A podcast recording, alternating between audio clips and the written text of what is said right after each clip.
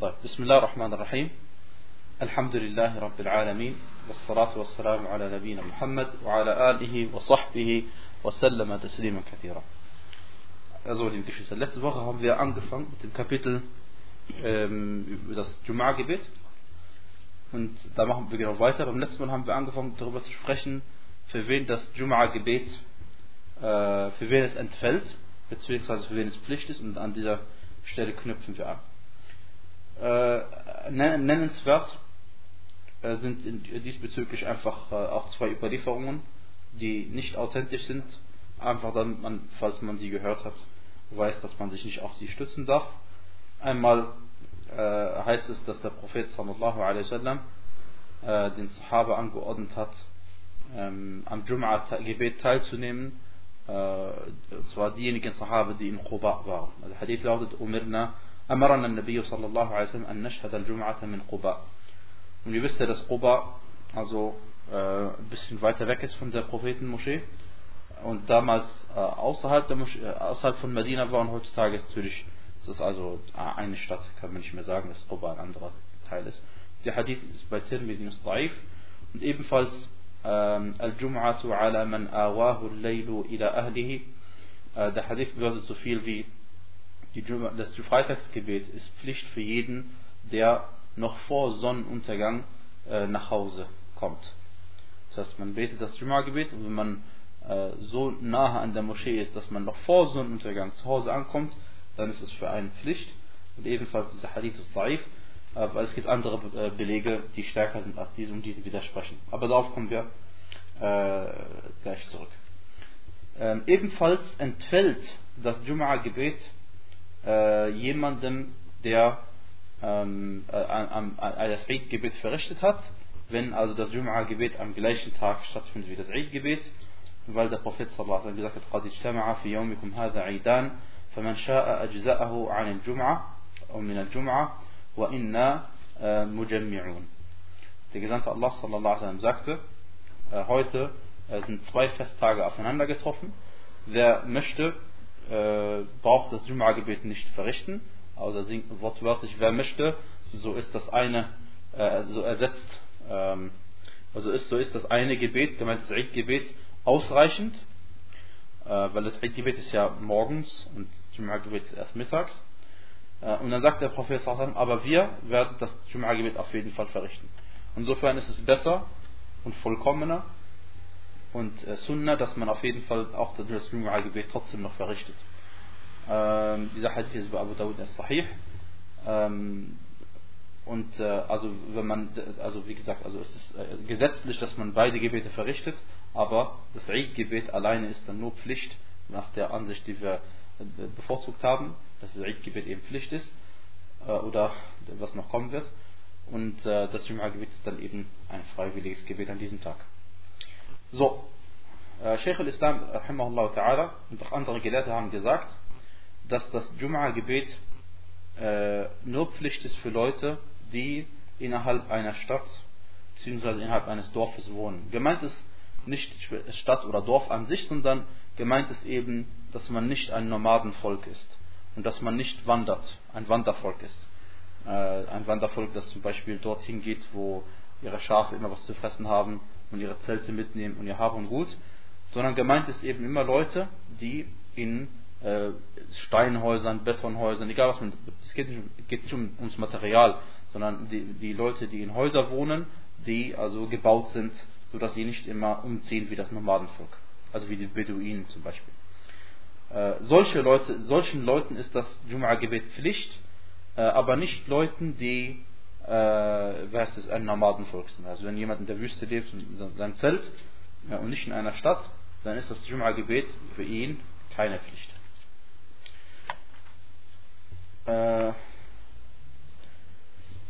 des Weiteren ist das Jum'a-Gebet auch keine Pflicht für jemanden, der, äh, der, äh, der, der weit weg ist.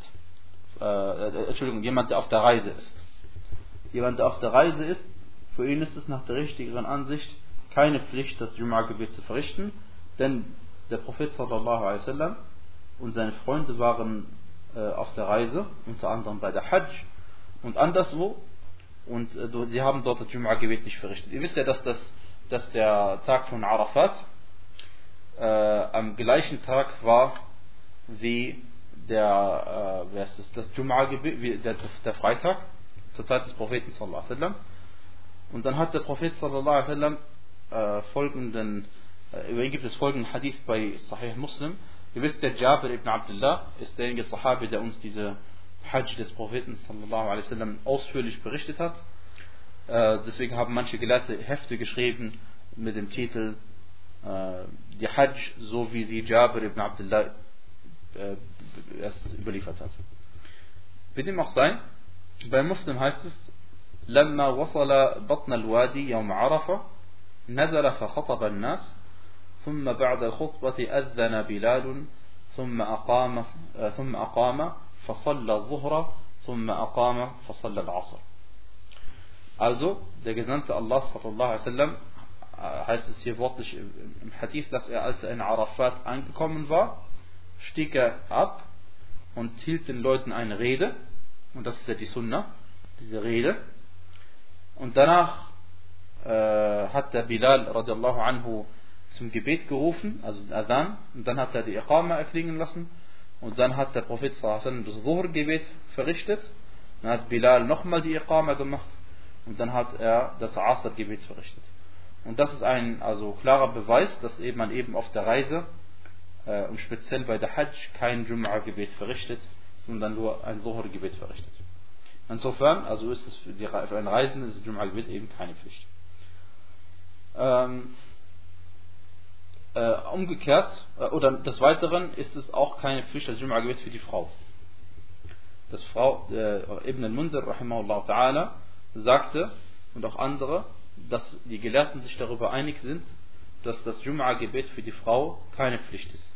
Und wir haben auch einen Hadith beim letzten Mal darüber gehört. Aber natürlich, wenn die Frau am Jum'a-Gebet teilnimmt, dann ist das ein Ersatz für das Zuhur-Gebet. Dann braucht sie also das Zuhur-Gebet nicht mehr verrichten. Ähm, äh, des Weiteren, liebe Geschwister, ähm, sagte der Prophet sallallahu alaihi wasallam in einem Hadith, über den sich die Gelehrten uneinig sind, ob es, äh, wie heißt es, ob es die Aussage von Abdullah ibn Umar ist, das ist es auf jeden Fall, oder ob auch der Prophet sallallahu alaihi wasallam diese Aussage getroffen hat. Und äh, das ist inshallah auch richtiger, dass beide das gesagt haben. Und äh, das gibt es öfter, dass ein Hadith manchmal als Marfu' überliefert wird und manchmal als Mawquf. Marfu' bedeutet ja, dass in dem Propheten sallallahu alaihi wasallam zugeschrieben wird. Und manchmal der gleiche Hadith wird eben äh, dem Sahabi zugeschrieben, ebenfalls, dann ist er eben Mawquf. Und äh, das ist kein Widerspruch, denn der Sahabi, der das überliefert, äh, muss ja nicht immer sagen, der Prophet sallallahu hat das und das gesagt, sondern er kann es auch als seine Aussage sagen. Wie zum Beispiel im folgenden Hadith, Al-Jumu'atu ala man sami'a nida Das Freitagsgebet ist Pflicht für denjenigen, der den Gebetsruf hört. Ja? Also es verhält es sich mit dem Freitagsgebet genauso wie mit dem, äh, mit dem äh, Jum'a, fast, fast genauso wie mit dem normalen Gebet, was äh, den Gebetsruf äh, anlangt, äh, außer mit dem folgenden äh, Unterschied, dass das Jum'a-Gebet für Leute, die in einer Stadt wohnen, Pflicht ist, egal wie weit entfernt sie sind. Und darüber sagt Al-Nawawi dass die Gelehrten sich darüber einig sind. Sagt Al-Majmu' in seinem berühmten Buch, dass äh, es darüber ein Ijma' gibt mit den Gelehrten, dass der, jeder, der in einer Stadt wohnt, zum, Pflicht, zum Freitagsgebet verpflichtet ist und da spielt diese Entfernung keine Rolle, sondern die Entfernung spielt nur eine Rolle für Leute, die außerhalb der Stadt wohnen. Ähm, und äh, da, da, auf, auf, auf, äh, was auch darauf stark hindeutet, ist die Aussage des Propheten sallallahu alaihi wasallam äh, bei Ibn Majah und Ibn Khuzaymah. Der Hadith Hassan, indem er sagte, Ala hal asa ahadukum an yattakhidha as-sibah min al-ghanam ala ra'si mail أو ميل أو ميلين فيتعذر عليه الكلأ فيرتفع ثم يجيء الجمعة فلا يجيء ولا يشهدها وتجيء الجمعة فلا يشهدها وتجيء الجمعة فلا يشهدها حتى يطبع على قلبه. Und zwar sagt der Gesandte Allah sallallahu alaihi wasallam sinngemäß in diesem Hadith äh, über Leute, die, also er spricht von, von, äh, von Hirten, die eine Herde von äh, Schafen haben und die sich äh, eins, zwei Meilen entfernt befinden von äh, der Moschee. Und ihr wisst natürlich, dass ein, der Leut, die, die Person mit, also der, der, der Hirte mit seiner Herde, der ist nicht in der Stadt, sondern der ist, außerhalb. Und äh, der Prophet sagte eben über diese Person, eine Person, die äh, eine Herde hat und die dann ein, eins, zwei Meilen entfernt ist und kein, äh, keine Weide findet, also kein Grünzeug findet, wovon das Schaf essen könnte. Und dann beschreibt er ihn, geht er natürlich noch weiter entfernt, um Grünzeug zu finden für sein Schaf. Und dann sagt der Professor Sallam, und wenn es dann geschieht, dass äh, der, der, Freitag kommt und er nimmt nicht am Freitagsgebet teil und dann noch einmal der Freitag eintrifft und er wieder nicht am Freitagsgebet teilnimmt und dann zum dritten Mal der Freitag eintrifft und er wieder nicht daran teilnimmt, dann wird Allah sein Herz versiegeln. Ja? Das heißt, Allah wird sein Herz schließen und dann wird er nicht mehr hören, wenn man ihm etwas sagt und nicht mehr, also nicht mehr verstehen, wenn man ihm etwas erklärt. Und äh, dieser Hadith weist eben genau auf das hin, was wir gerade eben gesagt haben, dass auch eine Person, die äh, es, äh, außerhalb der Stadt ist, aber nahe ist, muss am Gebet teilnehmen. Und wenn eine Person noch weiter weg ist, muss sie dafür sorgen, dass sie zum Freitagsgebet kommen kann. Ja? Und nicht sagen, äh, oder nehmen wir ein anderes Beispiel, eine Person, die äh, weit weg von einer, die zum Beispiel in einer Stadt wohnt und der es keine Moschee gibt. Das passiert manchmal. Jemand wohnt in einer Stadt und da gibt es keine Moschee. Und die andere Stadt, wo die nächste Moschee ist, die ist zum Beispiel 10 Kilometer entfernt. Und 10 Kilometer entfernt ist sicherlich äh, ähm, mehr als eine Entfernung, wo man den Gebetshof hören würde. Wenn man also geht darum, wie gesagt, wenn man außerhalb der Stadt wohnt. Äh, was ist dann? Muss er nicht am Jama'a-Gebet teilnehmen? Die, die, Antwort ist Jein. Auf der einen Seite, er muss nicht da teilnehmen, er muss seinen eigenen Jama'a machen. Ja? Weil er muss selbst dafür sorgen, weil er ist ja in der Stadt und dann ist für ihn das Jama'a-Gebet verpflichtend. Das heißt, er muss er seine eigene Jama'a gründen, wo er seine eigene Moschee dort, also das Jama'a-Gebet verrichtet. Kann ich sagen, ja, weil ich, hier gibt es keine Moschee, machen wir nichts, sondern es ist ja eine Pflicht. Ja? Äh, und wegen der Entfernung äh, manche Gelehrte haben gesagt, circa drei Meilen. Die Entfernung von diesem Adhan ist circa drei Meilen. Und drei Meilen entspricht etwa 4,8 Kilometern. Äh, und das, das, bedeutet also, äh, und, der, und der, äh, einer der Beweise dafür ist, dass die radiallahu anhum aus der Umgebung von Medina, wie zum Beispiel Quba, auch zum Freitagsgebet gekommen sind und das ist drei bis vier Meilen entfernt gewesen. Und wenn man also, also etwa zum Beispiel sieben Kilometer außerhalb der Stadt wohnt, ja, dann ist eben das Freitagsgebet für diese Person keine Pflicht. Und er muss daran nicht teilnehmen. Aber wie gesagt, innerhalb der Stadt, da gilt diese Regelung äh, nicht. Ähm, also angenommen, jemand geht äh, hinaus mit seiner Familie äh, irgendwie in, aufs Land um dort ein Picknick zu machen.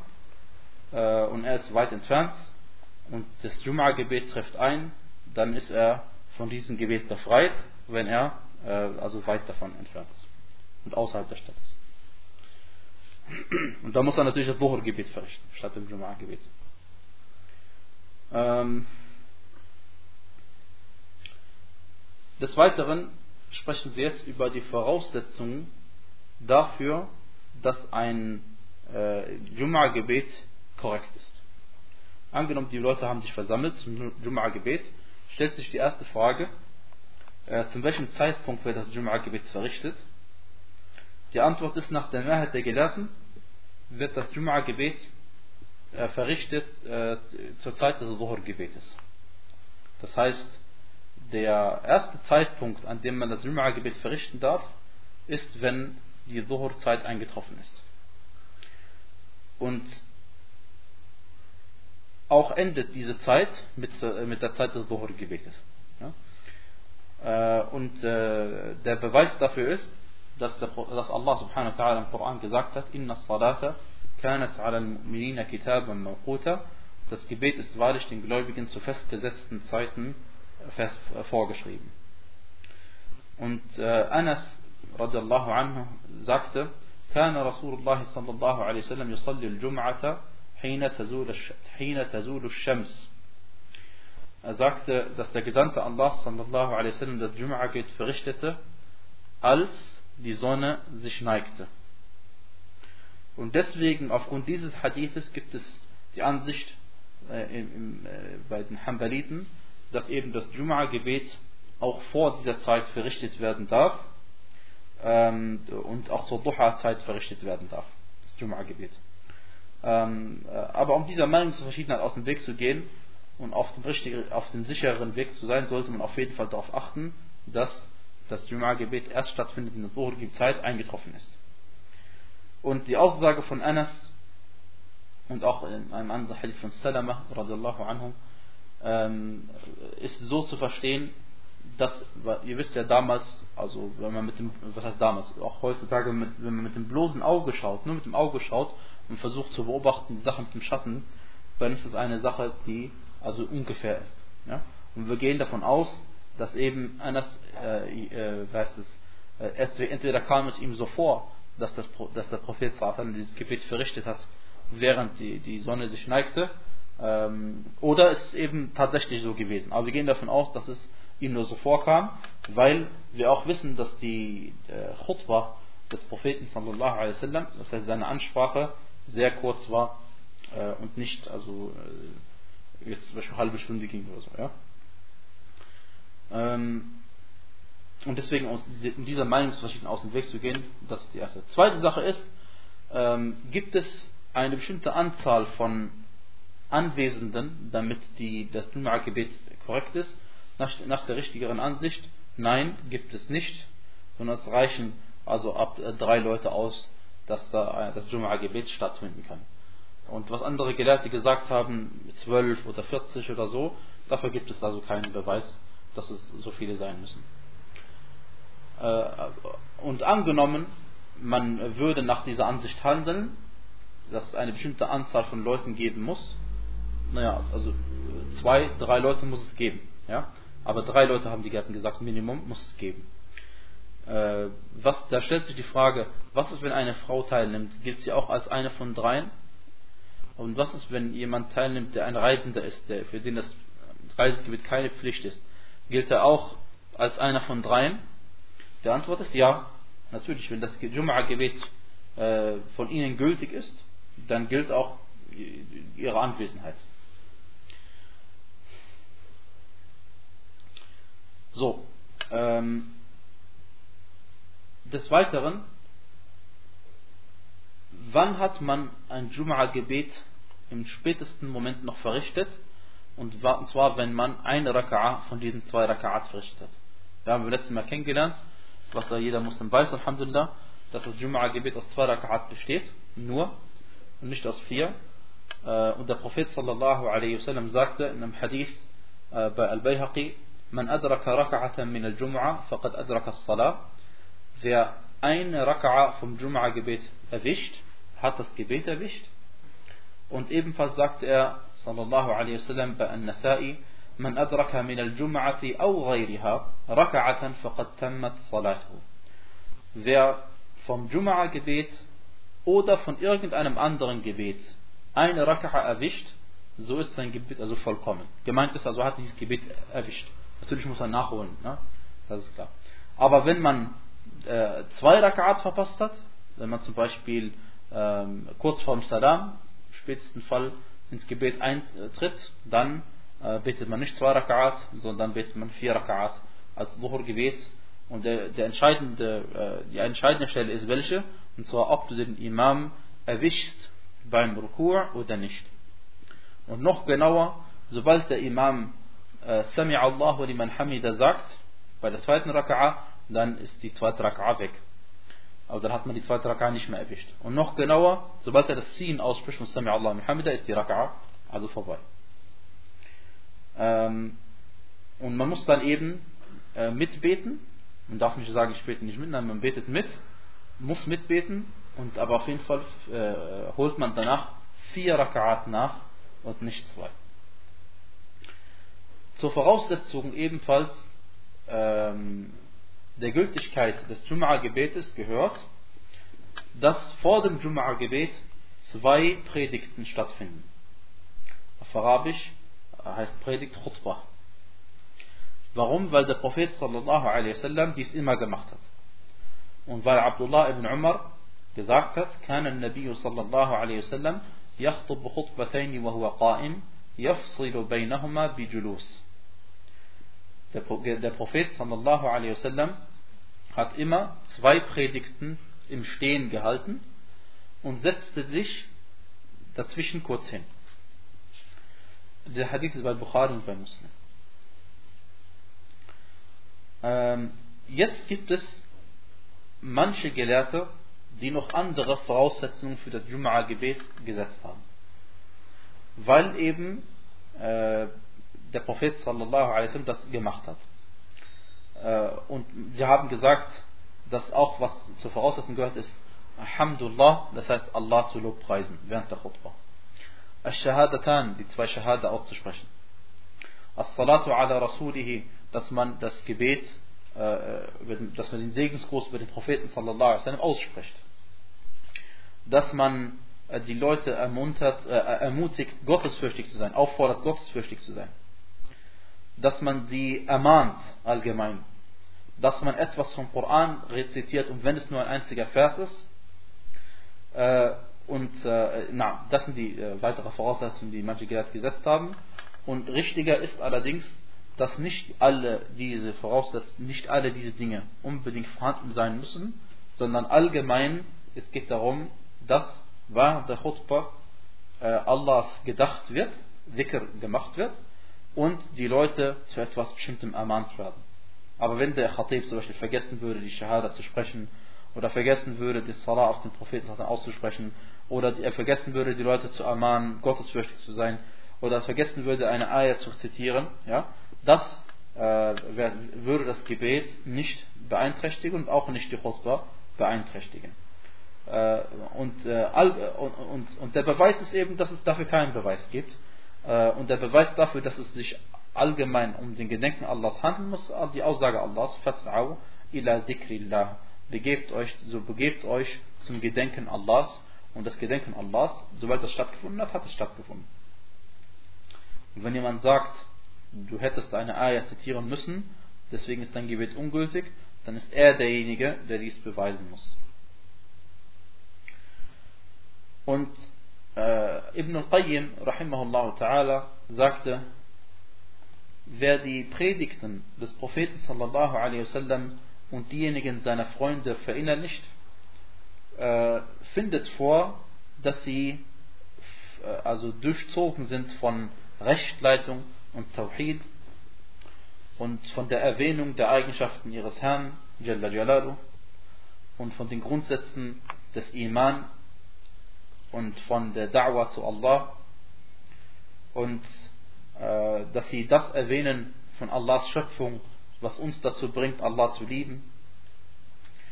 Und sie erwähnen die Gewaltigkeit Allahs, seinen Namen, seine Eigenschaften, alles, was uns dazu bringt, dass wir Allah lieben. Und sie erwähnten, dass man Allah subhanahu wa ta'ala gegenüber gehorsam sein muss, ihm danken muss ähm, und so weiter und so fort. Hauptsache, dass die äh, Leute nach dem Gebet weggehen und Allah subhanahu wa ta'ala mehr lieben als vorher.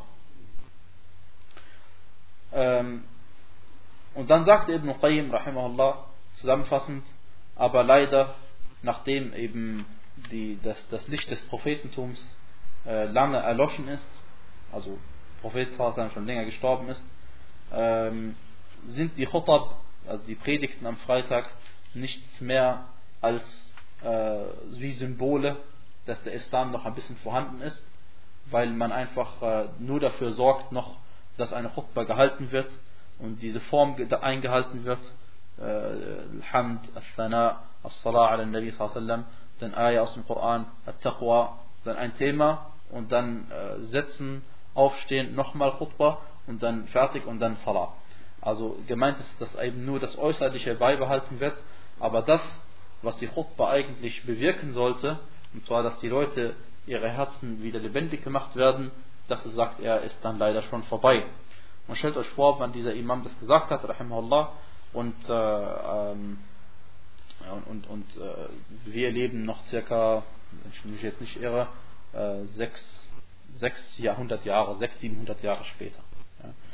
Und äh, wir wissen, dass äh, unser einer ein Khutab teilnimmt, Jum'a und noch eine Jum'a, die nächste Jum'a, und nichts an ihm verändert wird.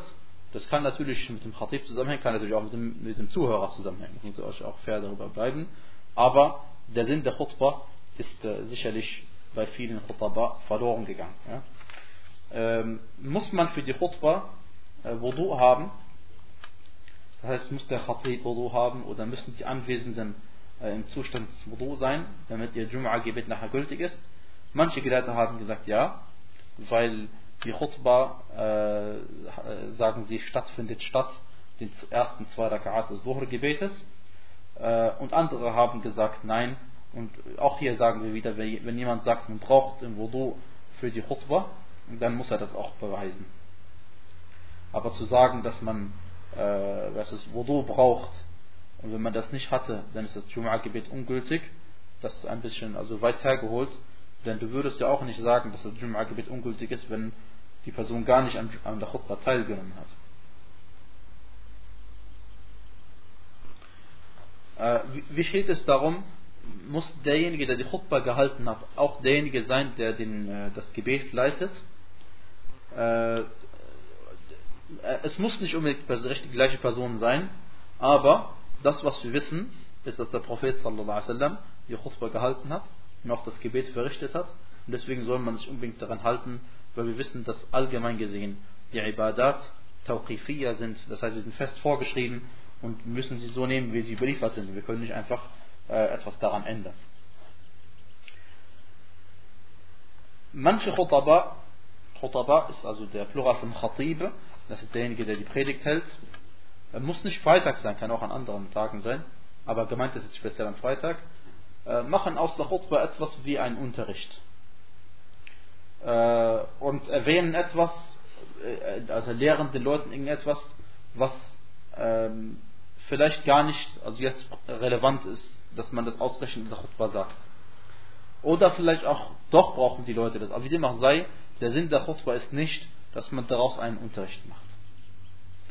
Und andere wiederum äh, machen die Khutbah so lang, dass es den Leuten langweilig wird. Und andere wiederum machen sie zu kurz, sodass der Nutzen ebenfalls verloren geht. Und am besten ist, man schlägt einen Mittelweg ein. Und äh, äh der Gelehrte Ash-Shamqiti ta'ala sagte, dass derjenige, der die äh, Predigten des Propheten sallallahu alaihi wasallam verinnerlicht, der weiß, dass äh, die Predigten des Propheten sallallahu alaihi wasallam äh, nicht einmal länger als fünf Minuten gingen. Und äh, wer, wer, dies nachschauen möchte, kann sich die Khutbah, an, an, äh, kann sich die Khutbah nachlesen. Äh, die, die berühmteste Khutbah des Propheten sallallahu überhaupt und die wichtigste vielleicht überhaupt, und zwar diejenige, die er gehalten hat am Tag von Arafat wo er einige Dinge klargestellt hat und sehr, sehr wichtige Grundzüge der Religion den Leuten mitgeteilt hat. Und wenn man die vorliest, die, die dauert also nicht sehr lang, ja? ein paar Minuten. Ähm, des Weiteren, manche Khutaba sprechen über Themen, die, äh, wenn, wenn wir auf die Weisheit, wenn wir die Weisheit berücksichtigen würden, würden wir sagen, dass das hat auf dem Minbar nichts zu suchen, das Thema wie zum Beispiel Leute, die äh, über, sage ich mal, politische Begebenheiten sprechen auf dem Mimbar und versuchen die Leute zu bewegen und äh, für irgendeine Sache zu gewinnen. Ähm, oder wenn jemand spricht in einem Niveau, das die Leute nicht verstehen. Äh, also genauso gut unsinnig wäre es auch, wenn jemand ein Khutbah hält in einer Sprache, was die Leute nicht verstehen. Das ist auch das Gleiche. Ja? Insofern sollte Khatib eben darauf achten, dass er eine Sprache spricht, die äh, die meisten Leute natürlich verstehen. Äh, und allgemein, der Gesandte Allah sallallahu alaihi wasallam In ihm haben wir das beste Beispiel, wenn jemand ein Khutbah halten möchte. Äh, deswegen soll der Khatib darauf achten, dass er Verse aus dem Koran erwähnt. Denn man muss sich bewusst machen, dass die meisten Leute sechs Tage lang in der Woche sich wenig mit dem Islam beschäftigen, außer, dem, außer den Pflichten des Gebets und so weiter und so fort, aber an äh, Sitzungen weniger teilnehmen, an denen sie ermahnt werden. Und deswegen soll er darauf achten, dass in dieser Khutbah Verse aus dem Koran vorkommen, Hadithe aus der authentischen Sunnah des Propheten Muhammad sallam, vorkommen, die etwas zu tun haben mit dem, was er eben erreichen möchte. Denn der Khatib soll ja irgendetwas bezwecken, irgendein Problem sieht er unter den Leuten, äh, meinetwegen, dass sie nicht am Jum'a-Gebet teilnehmen oder was auch immer, und soll dieses Problem versuchen zu lösen. Ähm, und das soll man eben mit klaren Worten also und, und, und kurz gefassten Worten machen. Äh, und das Beste ist, wie gesagt, die Worte Allahs und die Hadith des Propheten sallallahu alaihi wasallam. Denn es geht nicht nur darum, dass einfach zwei Khutbas gehalten werden, und das war's. Äh, und deswegen, sagt, deswegen sagte Sheikh al-Islam, rahimahullah, لا يكفي في الخطبة ذم الدنيا وذكر الموت لأنه لا بد من اسم الخطبة عرفا بما يحرك القلوب ويبعث بها إلى الخير Er sagte, rahimahullah ta'ala, es reicht nicht aus, dass man während der Predigt das Diesseits verunglimpft, also Diesseits schlecht macht und über den Tod spricht, denn äh, die Khutbah muss auch ihrem Namen gerecht werden.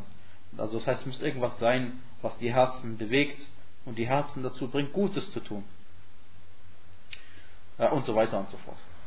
Und wir wissen, dass der Prophet sallallahu alaihi wa alaihi sallam, wenn er die Predigt gehalten hat, dann wurden seine, seine Augen vor Wut rot. Und er hat seine Stimme sehr laut erhoben und er wurde sehr wütend. Als würde er eine Armee warnen, die gleich überfallen wird. Und allgemein, das Wichtigste an der Khutbah ist, dass die Leute erinnern sollen an das Jenseits. Ähm, die äh, Fuqaha, möge Allah mit ihnen zufrieden sein sich ihre erbarmen, haben gesagt, dass es eine Sunna ist, dass die beiden Khutbas gehalten werden auf einem Mimbar, auf einer Kanzel. Weil eben der Prophet das gemacht hat. Und auch weil, wenn jemand auf der Kanzel steht, äh, und die Kanzel des Propheten bestand eben aus so drei Stufen, wenn jemand auf der Kanzel steht, dann wird er auch besser gesehen von den Leuten und der Ton erreicht natürlich die Leute besser.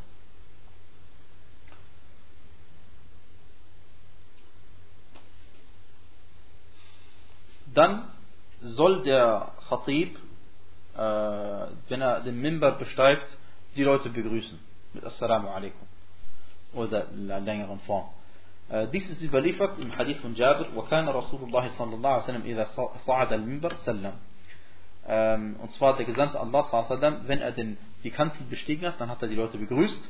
Und diese Überlieferung ist daif, aber äh, die gesamte Ummah, die Geschwister fast, handelt danach. Und deswegen soll man auch diese Sache nicht unterlassen, denn es ist auch normal, dass man Leute begrüßt, bevor man mit ihnen etwas spricht. Des Weiteren äh, ist es eine Sunna, dass man, wie wir gesagt haben, der Khatib heißt die erste Khutbah und dann setzt er sich hin. Und dann hält er die zweite Khutbah. Und das ist also äh, überliefert, wie wir es vorhin gesagt haben. Ähm, was ist, wenn ein Khatib solche nicht stehen kann? Dann sitzt er zwar und hält die Khutbah und dann anstatt, dass er, weil er kann ja nicht noch sitzen, nachdem er sitzt, er, er bleibt einfach kurz ruhig und dann beginnt er mit der zweiten Khutbah. Und während dieser Phase, dieser, dieser, während man ruhig ist, gibt es keine speziellen Dua, die man spricht oder irgendetwas, sondern äh, was, man kann Dhikr machen, man kann ruhig sein, man kann machen, was man will. Man kann auch reden, wenn man müsste, aber soll man nicht machen, weil der Khatib wird ja der, jeden Augenblick wieder aufstehen. Äh, zu den Sunnen des, äh, der, ähm, der Khutbah gehört es also, dass der Khatib im Stehen predigt. Und auch darauf hinweist der Koran, als Allah subhanahu wa ta'ala in Surat al-Jumu'ah gesagt hat, وَتَرَكُوكَ قَائِمًا und sie, sich, und sie dich dann stehen ließen. Ja?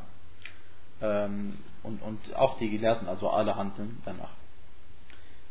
Äh, wie ist es mit dem Stock? Soll der Khatib einen Stock haben, auf den er sich stützt beim, äh, beim, bei der Khutbah? Manche Gelehrte sagten dies, weil es eben bei Abu Dawud in einem Hadith überliefert ist, der ist Hassan, dass der Prophet sallallahu alaihi die Predigt auf einem Stock hielt, äh, auf, auf, einem Stock gestützt hielt. Ähm, wenn man also das braucht, ist es unproblematisch und wenn man es tut, obwohl man es nicht braucht, so sagen wir der Person, also nicht irgendwie, das ist falsch oder eine Bid'a oder so, sondern wir sagen, das ist, wenn er das sich auf diesen Hadith stützt, dann soll er es eben machen. Und wenn man, wenn man der Meinung ist, dass man den Stock nur benutzt, wenn man ihn braucht, dann ist es auch in Ordnung. Äh, dann gehört es zu den äh, Sunnen, dass der Khatib äh, was ist, äh, gerade ausschaut und nicht eben sie nach rechts schwenkt und nach links schwenkt. Äh, denn auch dadurch, dass er immer gerade ausschaut, ähm, ist, ist, ist, der Ton auch für die Leute, die Anwesenden, immer gleich laut. Und wenn er einmal nach rechts sich dreht, dann hören die auf der linken Seite vielleicht weniger. Natürlich ist es heute weniger der Fall mit der Technik, aber wie dem auch sei, äh, es gibt auch noch äh, Gegenden, in denen es das nicht gibt. Und außerdem geht es nicht darum, sondern es geht darum, dass man das einfach so macht, wie der Prophet es gemacht hat. Ähm, und wenn es sowieso die Technik geht, braucht man sich ja eh nicht dran kümmern, in welche Richtung man sich dreht. Äh, des Weiteren, liebe Geschwister, gibt es keinen bestimmten Dua, den man spricht. Und deswegen, was man öfter vorfindet, dass ein Khatib am Ende der zweiten Khutbah immer den Dua spricht. Das ist also nicht überliefert worden und deswegen sollte man das äh, nicht äh, zu einer Regel machen, sondern wenn man ab und zu Dua spricht, äh, am Ende oder am Ende der ersten Khutbah oder mittendrin, ist es kein Problem, weil der Prophet hat auch Dua gesprochen und hat dabei seinen Finger gehoben ähm, und, und, das darf man, ja. Aber dass man es zur Regel macht, immer zu einem bestimmten Zeitpunkt den Dua zu sprechen und dann auch noch mit bestimmten Worten vielleicht noch, ja. All dies, also das ist nicht die, die Sunna unseres Propheten sallallahu ähm, Und wenn man wie gesagt Dua macht, dann hebt man eben seinen Finger äh, auf den Mimbar, denn ähm, der äh, heißt es, es ist überliefert worden, dass, äh, dass Bishr ibn Marwan, rahimahullah, auf dem Mimbar stand, auf dem äh, Mimbar, auf der, auf der Kanzel stand am Freitag und hat den Dua gemacht und hat dabei seine Hände gehoben auf der Khutbah, also bei der Khutbah. Und dann war äh, Umara ibn Ru'ayba radiallahu anhu anwesend und äh, hat gesehen, was Bishr da gemacht hat.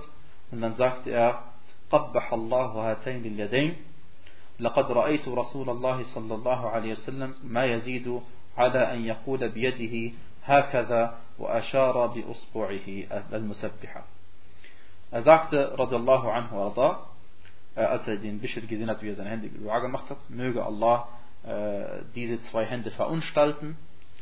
Ich habe den Gesandten Allah sallallahu alaihi wasallam, äh, ich habe nicht mehr gesehen, als dass der Gesandte sallallahu alaihi wasallam, äh, wenn er Dua gesprochen hat, seinen Zeigefinger gehoben hat. Dieser Hadith ist unter anderem bei Abu Dawud der Hadith Sahih. Insofern, liebe Geschwister, ist also, das ist also als falsch, wenn man die Hände hebt. Und auch der, der Ma'mum, der folgt ja dem Imam. Der Ma'mum heißt ja, der Imam ist der Führer, der, Angef der Führende. Ja? Ähm, und der Ma'mum ist der Angeführte. Wortwörtlich, der Angeführte. Und der Angeführte soll seinem Führer folgen. Und deswegen, was macht das für einen Sinn, wenn der Khatib äh, Dua macht und die anderen äh, und hebt nur seinen Finger und die anderen heben ihre Hände. Nein, die machen natürlich ihm nach. Ja? Denn, oder denkt ihr, dass die Sahaba, wenn er der Prophet so gemacht hat, haben die anderen was anderes gemacht? Nee, wenn, dann haben sie gleich gemacht wie er oder eben gar nichts gemacht. Und das ist auch, was Imam Nawawi rahimallah gesagt hat. Sie machen einfach genau das gleiche wie der Imam und sie folgen ihm darin.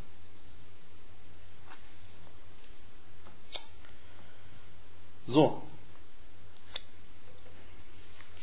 Äh, außer natürlich beim Istisqa-Gebet, beim Istisqa-Gebet, beim Gebet um Regen äh, und auch wenn man auf dem Mimbar um Regen bittet, dann hebt man die Hände, wie man es eigentlich in Dua gewohnt ist. Ja, weil genau so ist es auch überliefert worden. Die, äh, die Anwesenden, die Ma'mumun, äh, die Ma'mumun, sie schauen den Khatib an. Ja? und schauen nicht alle nach unten, sondern sie schauen Khatib an. Sie wenden sich zu ihm zu. Abdullah ibn Mas'ud radiallahu sagte, كان إذا استوى على المنبر استقبلناه بوجوهنا. Wenn er sich auf den Minbar gesetzt hat, dann haben wir uns ihm zugewandt mit unseren Gesichtern. Ähm,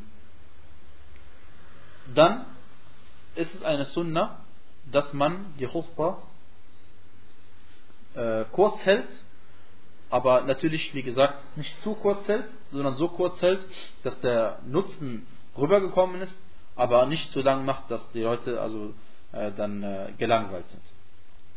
Ähm, und deswegen heißt es bei, bei Imam Muslim rahimahullah in einem Hadith, dass der Prophet sallallahu alaihi wasallam gesagt hat, إن طول صلاة الرجل وقصر خطبته مئنة من فقهه فأطيلوا الصلاة وأقصروا الخطبة. der Prophet sallallahu alaihi sagte, wenn jemand ein langes Gebet verrichtet am Freitag, und gemeint ist der Imam, ja, wenn der Imam ein langes Gebet verrichtet und die Khutbah kurz hält, dann ist es ein Hinweis darauf, dass er ein Faqih ist, ein Gelehrter ist. Und deswegen macht das Gebet lang und haltet euch mit der Khutbah kurz. Und äh, eine weitere Sunna ist, dass man seine Stimme erhebt und laut macht. Denn der Prophet sallallahu alaihi wasallam wie gesagt, hat seine Stimme erhoben, ist wütend geworden, zornig geworden, wenn er über das Paradies gesprochen hat oder besser gesagt über die Hölle gesprochen hat, um die Leute zu warnen und damit es auch einen Effekt auf ihre Seelen hat. Und äh, ich würde sagen, machen wir eine kurze Pause hier und dann tanken wir ein bisschen Energie und dann äh, machen wir weiter. Bismillah, Alhamdulillah, wassalatu wassalamu ala Rasulillah. Ähm, jetzt machen wir weiter. Und zwar äh, zu, zum weiteren Sunan gehört, dass wenn die Khutbahs beide vorbei sind, dass das Gebet direkt danach also äh, verrichtet wird. Also der Khatib ist mit der zweiten Khutbah fertig und danach äh, ertönt die Iqama und dann wird das Gebet verrichtet. Ohne dass irgendwie äh, besonders lange gewartet wird. Das Jum'a-Gebet besteht unter Übereinkunft der Gelehrten aus zwei Raka'at und in diesen beiden Raka'at wird laut gelesen und es ist eine Sunnah, dass der Imam in der ersten Raka'a die Fatiha liest und danach Surat al-Jumu'ah und in der zweiten Raka'a Surat al-Munafiqun. Was auch überliefert ist, ist, dass der Khatib, äh, der Imam in der ersten Raka'a nach der Fatiha Surat al-Jumu'ah liest und in der zweiten Surat Al-Ghashiyah. Al-Ghashiyah. Und was auch überliefert worden ist, ist, dass der Khatib in der ersten Raka'a Surat Al-A'la liest und in der zweiten Surat Al-Ghashiyah. Ja? Und deswegen am besten ist, äh, der Khatib wechselt ab, macht mal diesmal das und auch mal was ganz anderes, damit die Leute nicht denken, dass es irgendwie Pflicht ist. Ja? Das ist so der Sinn. Und das ist immer so, wenn mehrere Sachen überliefert worden sind über den Propheten, dann soll man auch mehrere Sachen machen. Ja? Zum Beispiel, es gibt verschiedene Adhkar, äh, die überliefert worden sind im Sujud, im Rukur und so. Mach deine Pflicht im Fardgebet, Subhana Rabbil A'la, und dann sag auch mal was anderes auf. Oder im Rukur sag Subhana Rabbil Azim, das ist deine Pflicht, und dann sag auch mal ein paar andere Adhkar auf. Ähm so, und deswegen, also äh, nochmal, äh, um das aufzugreifen, innerhalb einer Stadt darf es grundsätzlich nur ein Jum'a-Gebet statt, äh, nur ein Jum'a-Gebet stattfinden, es sei denn, es gibt eine Notwendigkeit, es gibt irgendeinen Grund, dass die Muslime dazu veranlasst, dass sie mehrere brauchen. Wie in einer großen Stadt, dass in jedem kleinen Stadtviertel gibt es eine, eine Moschee, wo ein Jum'a-Gebet statt, das ist in Ordnung. Aber das Jum'a-Gebet wird nicht, auch in Alhamdulillah in manchen islamischen Ländern ist, wird auch so gemacht, in Saudi-Arabien weiß ich in, äh, da, ist es so, dass viele Moscheen, die meisten Moscheen, sage ich mal, sind zum Jum'a-Gebet leer und nur in den großen Moscheen wird dann das Jum'a-Gebet verrichtet. Ja? Das ist auch das ist der Sinn, dass die Leute sich da versammeln. Jum'a kommt ja vom Wort arabisch von Jama'a oder Ijtama'a, das heißt sich versammeln. Ja? Das ist ja der Sinn. Ähm, Und wenn aber äh, tatsächlich zwei Jum'a-Gebete äh, stattfinden in einer gleichen Stadt, in der gleichen Umgebung und sie, man hätte auch eins verrichten können, dann, äh, wie gesagt, ist ähm, die, die, die erste gegründete Moschee diejenige, die, dessen Gebet gilt und die andere nicht. Ähm, und äh, Allah subhanahu wa ta'ala sagt im Koran, لمسجد أسس على التقوى من أول مرة أحق أن تقوم فيه. Eine Moschee, die vom ersten Tag an auf der Gottesfurcht aufgebaut worden ist, hat er das Anrecht darauf, dass du dich daran hinstellst. Nach dem, äh, vor dem Jum'a-Gebet gibt es nach der richtigeren Ansicht keine Sunna. Sondern, wie wir gesagt haben, wenn man reinkommt in die Moschee, betet man so viel man möchte. 2, 4, 6, 8, 10, 12, 14, was man möchte. Und dann setzt man sich hin und äh, natürlich aber wenn der Khatib kommt, ist das erledigt. Dann muss man also sein Gebet äh, beenden.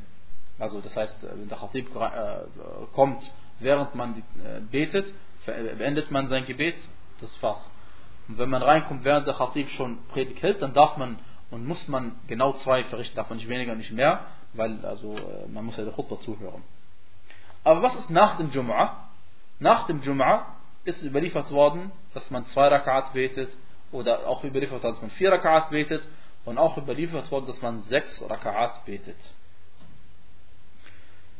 Und äh, die Gelehrten haben darüber verschiedene Ansichten, warum es zwei, vier und sechs sind. Äh, eine ähm, äh, Ansicht ist die folgende, und zwar, dass man, wenn man sechs Rakats verrichten möchte, kann man das natürlich. Und wenn man zwei Rakats verrichtet, dann verrichtet man sie zu Hause. Und wenn man vier Rakats verrichtet, verrichtet man sie in der Moschee. Und Allah weiß am besten Bescheid. Aber man kann auch sechs hintereinander auf einmal verrichten. Und äh, eine Weisheit, die dahinter steckt, warum man zwei, vier oder sechs Rakats verrichtet, ist, könnte sein, Wallahu a'lam, dass es einfach der Ersatz ist für die Sunna, die man normalerweise verrichtet. Denn normalerweise verrichtet man vier Rakats das Dhuhr-Gebet und man verrichtet vorher zwei und nachher zwei. Das wären vier. Oder vorher vier und nachher zwei. Das wären die sechs. Ja? Aber auch überliefert ist, dass man vier verrichtet und auch nachher vier verrichtet.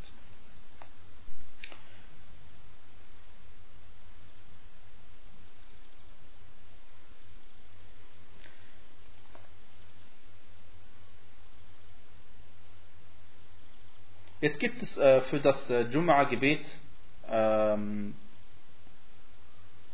oder Entschuldigung, für den Freitag noch eine äh, weitere Ausnahmeregelung. Und zwar sagte der Prophet sallallahu alaihi wasallam im Hadith bei Sahih Muslim, لا تخصوا ليلة الجمعة بقيام من بين الليالي ولا تخصوا يوم الجمعة بصيام من بين الأيام إلا أن يكون في صوم أحد إلا أن يكون في صوم يصومه أحدكم. Er sagte sallallahu alaihi wasallam, wählt nicht ausgerechnet die Freitagnacht aus, um zu beten. Und wählt nicht ausgerechnet den Freitag aus, um zu fasten. Es sei denn, ihr würdet an diesem Tag sowieso fasten. Also, an diesem Tag sind äh, zwei Sachen verboten. Erstens einmal, wenn man äh, normalerweise nicht nachts betet, soll man nicht plötzlich ausgerechnet Donnerstagabend weil ihr wisst ja, dass wenn die Sonne am Donnerstag untergeht, fängt der Freitag Nacht ja schon an. Dann soll man nicht ausgerechnet in der Nacht sagen, jetzt verrichte ich mein Nachtgebet. Aber wenn man sowieso jeden Tag 1, 3, 5, 7, 9, 11, 13 Rakats verrichtet, dann natürlich auch am Freitagnacht verrichtet man sie. Und das gleiche gilt für der, das Fasten. Wenn man normalerweise nicht fastet, dann soll man auch nicht äh, äh, am, am, am Freitag fasten. Ähm, aber wenn man zum Beispiel jeden zweiten Tag fastet oder jeden, immer den 13., 14. und 15. des Mondkalenders fastet, Ayam al-Bid, äh, oder andere Gründe, warum man ausgerechnet Freitag fasten würde, dann darf man natürlich auch Freitag fasten. Oder wenn zum Beispiel, wie im Hadith von Juwayriya, anha, äh, das, wo der Prophet sallallahu alaihi wasallam äh, zu ihr äh, kam am, am, Freitag und sie war am Fasten und dann sagte der Prophet zu ihr, ähm, hast du gestern gefastet? Also am Donnerstag sagt sie nein. Dann sagte er zu ihr, ja hast du morgen vor zu fasten? Also am Samstag sagte sie nein. Dann sagte er, okay, dann bricht dein Fasten. Ja? Weil Freitag alleine darf man nicht fasten. Aber wenn man Donnerstag hinzufügt oder Samstag hinzufügt, wie dieser Hadith also klar und deutlich sagt, dann ist das erlaubt. Jetzt äh, noch eine letzte Angelegenheit, die äh, unter den Gelehrten kontrovers ist. Und zwar darf man, wenn man auf Reise ist und am Jum'a-Gebet teilgenommen hat, darf man dann äh, das äh, Jum'a-Gebet verrichten und danach direkt das Asr-Gebet verrichten. Das heißt, Jum'a mit Asr zusammenfassen, weil normalerweise auf der Reise man darf Dhuhr-Gebet mit Asr zusammenfassen. Darf man auch Jum'a-Gebet mit Asr zusammenfassen? Gemäß der Prinzipien, gemäß der Usul in al-Fiqh, darf man dies und ist absolut unproblematisch. Weil das Dhuhr-Gebet findet statt, Entschuldigung, das Jum'a-Gebet findet statt dem Dhuhr-Gebet statt. Und grundsätzlich gilt, wenn eine Sache durch eine andere Sache ersetzt wird, so erhält es die gleichen Regelungen. Deswegen ist es ja ein Ersatz für das andere. Äh, und äh, die, die, die, manche Gelehrte haben gesagt, man darf nicht Jum'a-Gebet mit Asr-Gebet zusammenfassen, weil es nicht überliefert worden ist. Und das ist wie gesagt also schwach, weil äh, wir wissen natürlich, dass der Prophet auf der Reise kein Jum'a-Gebet verrichtet hat. aber angenommen, es würde verrichtet und, und man hat daran teilgenommen, das ist ja die Frage. Das heißt, dieses, diese Sache hat gar nicht stattgefunden, sodass wir sagen könnten, der Prophet hat es auch nicht gemacht, sondern es hat bei ihm gar nicht stattgefunden, soweit wir informiert sind, dass er auf einer Reise Jum'a gebetet hat und dann das Asr-Gebet nicht hinzugefügt hat. Ja? Selbst dann würde sich, äh, würde sich die Frage stellen, warum hat das nicht zusammengefasst? Denn man muss ja nicht. Auf einer Reise kann man alle seine fünf Gebete, und das soll man ja auch machen, zur richtigen Zeit verrichten. Und man soll eigentlich nur, also besser ist es, man fasst nur die Gebete zusammen, wenn es einen Grund dafür gibt. Ja? Äh, Grund, aber äh, es jetzt irgendwas mit der Reise zu tun hat, weil man eben verreise, äh, zu, zu anderen Stadt fahren muss oder irgendwas erledigen muss. Ähm, äh, und deswegen, grundsätzlich gesehen, wenn man Jum'a-Gebet verrichtet, darf man das Asr-Gebet hinzufügen. Und wenn jemand auf einen sicheren Weg gehen möchte, und das ist sowieso immer das Beste in der Religion, dass man verschiedene Ansichten gibt, dass man einmal diejenigen nimmt, die, äh, wodurch man bei allen Gelehrten auf dem richtigen Weg ist das ist wie gesagt am, am sichersten für die Religion selbst, also für, für die Religion des Einigen, des Menschen selbst. Ja? Wallahu ta'ala a'lam wa sallallahu wa baraka ala nabiyyina Muhammad wa ala alihi wa sahbihi wa sallama taslima